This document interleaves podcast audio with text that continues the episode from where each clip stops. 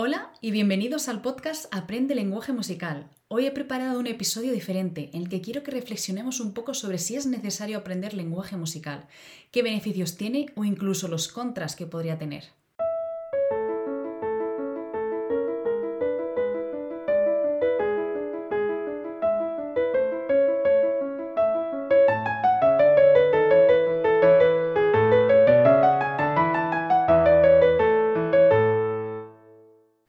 Esto no ha hecho más que empezar, no sé muy bien en qué punto te encuentras de tu aprendizaje musical.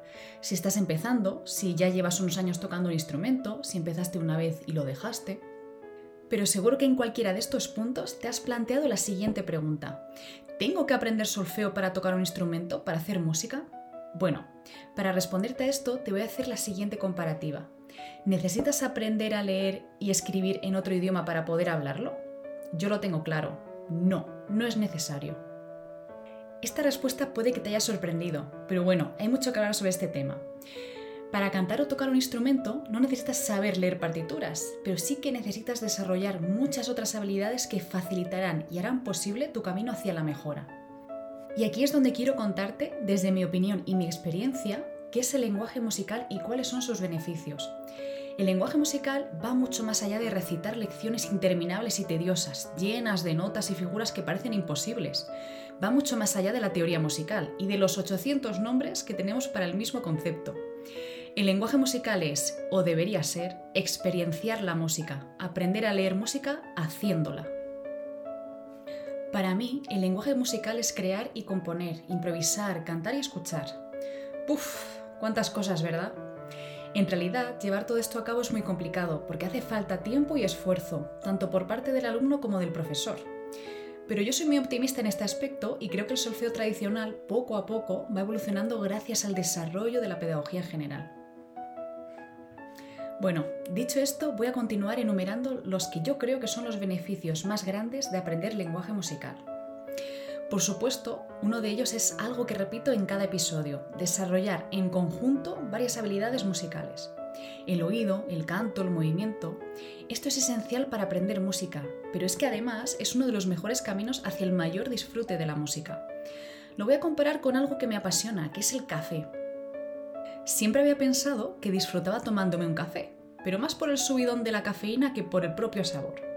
Pero cuando comencé a leer e informarme sobre los tipos de café, sus aromas, sus procedencias, sus sabores, ese disfrute se multiplicó por 10. Aprendí a elegir mejor y disfrutar muchísimo más de la experiencia de tomar una sencilla taza de café. Pues lo mismo pasa con la música. Si estás escuchando esto, seguro que te encanta escuchar música. Y cuando suena tu tema preferido, la emoción recorre todo tu cuerpo.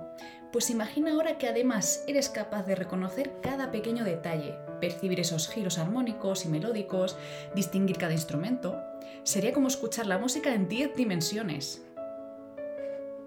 Bueno, tal vez parezca que esté exagerando un poco, pero con los años he visto en mis alumnos ese crecimiento musical y es algo maravilloso. Otro de los beneficios más grandes es poder tocar o cantar con otros músicos con más facilidad. Para mí, los momentos más gratificantes de mi carrera han sido cuando tocaba con otros compañeros, y saber leer partituras y distintos tipos de notación y teoría musical hace que esto sea mucho más fácil y dinámico. En definitiva, saber lenguaje musical hace que la comunicación con otros músicos sea más sencillo. El siguiente beneficio del que te voy a hablar parece bastante obvio, pero no se tiene muy en cuenta, y es que si aprendes lenguaje musical tendrás acceso a una cantidad ingente de material, ya sean partituras, libros de divulgación, programas de radio. Y cuando digo acceso me refiero a que entenderás cada vez más de lo que se está hablando en estos libros.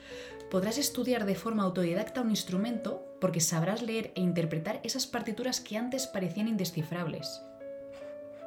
Y ya para finalizar con esta lista, que podría ser mucho más larga y daría para muchos episodios, voy a terminar con el desarrollo de un criterio propio a través del lenguaje musical.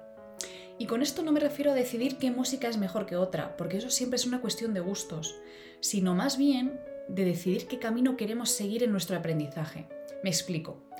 Cuando te adentras en el mundo de la teoría musical, descubres que existen muchas formas de pensar la música. Una más armónica, otra más estructurada, más rítmica. Y solo conociendo todos los caminos uno puede elegir cuál o cuáles le funcionan mejor, o simplemente el que le gusta más. Por ejemplo, si te encanta el jazz, probablemente debas sumergirte en el mundo de la armonía, y si te encanta el flamenco, el ritmo será lo que más debas trabajar. Por eso, no hay nada mejor que aprender lenguaje musical, porque una vez tengas esa base de conocimiento, será más fácil descubrir y profundizar en lo que más te gusta. Si te das cuenta, en ningún momento he pensado como grandes beneficios saber medir una semicorchea o cuántas negras caben en un compás de 3x4. Estas son cosas que aprenderás, por supuesto, y son importantes, pero la clave está en ver más allá del contenido, porque una vez que empiezas a estudiar todo esto, tu experiencia musical, ya sea tocando o escuchando, cambiará por completo.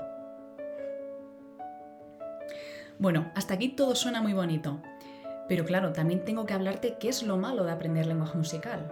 Y como no podía ser de otra forma, te diré que no hay nada malo o contraproducente en este aprendizaje, pero sí que hay ciertas dificultades y la mayor de ellas es el tiempo.